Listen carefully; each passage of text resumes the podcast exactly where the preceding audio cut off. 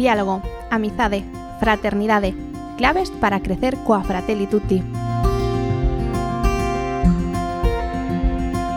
Benvido, benvida a este podcast creado pola Diocese de Tui Vigo sobre a Fratelli Tutti, a carta encíclica que o Papa Francisco publicou en outubro de 2020 para axudar a todo o povo de Deus a crecer en diálogo, amizade e fraternidade social. Como interpelar ao forasteiro Respondemos a esta pregunta neste episodio número 15 co que finalizamos o capítulo 2 sobre un descoñecido no camiño. Colle a túa Fratelli Tutti, ponte cómodo e deixa que as palabras do Papa Francisco nos puntos do 84 ao 86 transformen a túa vida. Recordo que noutra parte do Evanxeo Xesús di Fun forasteiro e collestesme. Xesús podía dicir estas palabras porque tiña un corazón aberto que facía seus os dramas dos demais. Para os cristiáns, as palabras de Xesús teñen tamén outra dimensión trascendente. Implican recoñecer o mesmo Cristo en cada irmán abandonado ou excluído. En realidade, a fe colma de motivacións inauditas ao recoñecemento do outro, porque quen cree pode chegar a recoñecer que Deus ama a cada ser humano cun amor infinito e que con iso lle confire unha dignidade infinita. A isto agrégase que creemos que Cristo derramou o seu sangue por todos e por cada un, polo cal ninguén queda fora do seu amor universal. E seguimos a fonte última, que é a vida íntima de Deus. Atopámonos cunha comunidade de tres persoas, orixe e modelo perfecto de toda a vida en común. A teoloxía continúa enriquecéndose grazas á reflexión sobre esta gran verdade. As veces asómbrame que, con semellantes motivacións, A Igrexa levoulle tanto tempo condenar contundentemente a escravitude e diversas formas de violencia.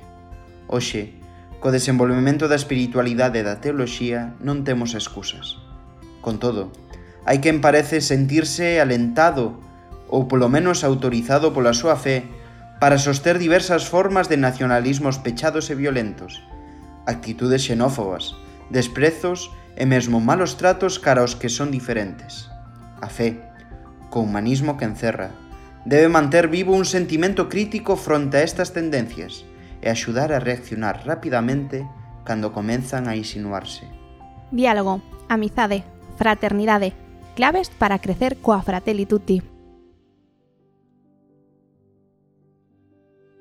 É preciso abrir os nosos ollos e o noso corazón de crentes.